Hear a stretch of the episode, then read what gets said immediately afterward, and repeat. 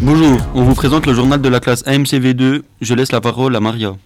La jeunesse latino-américaine qui manifeste pour défendre ses droits et revendiquer des changements sociaux.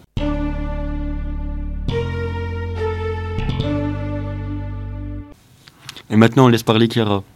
Le Mexique résout sa guerre de l'eau avec les États-Unis pour la cinquième année.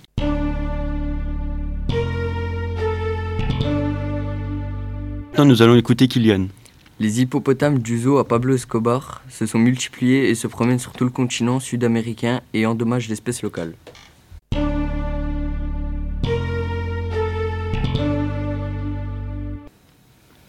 Et maintenant, écoutons Lilou. Le cratère du volcan de Nevado de Toluca est doté de deux magnifiques lacs. Parmi ces lagunes, les scientifiques ont fait d'importantes découvertes archéologiques.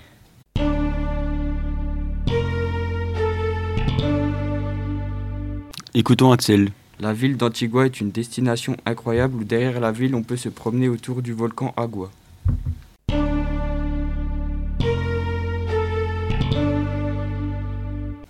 Nous allons écouter Léa. La ville de Bogota prévoit de doubler l'usage des deux roues d'ici 4 ans en prolongeant les pistes cyclables pour la reprise économique.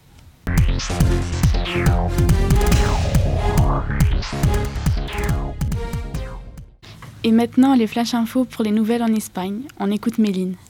L'augmentation de l'âge du départ à la retraite est due à l'application de la réforme des retraites de 2011.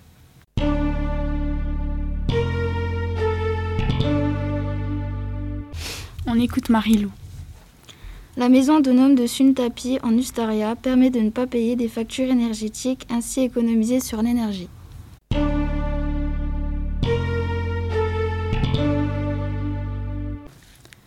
On écoute Younes. En Espagne, des entrepreneurs réhabilitent des villages abandonnés pour faire du coworking.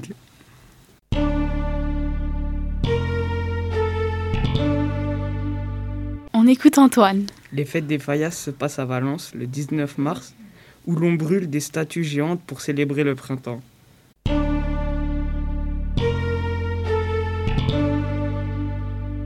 On écoute Quentin. Cet article parle de la pandémie du Covid-19 et ce que ressentent les Espagnols après le confinement. Les personnes âgées ont peur et les soignants sont débordés.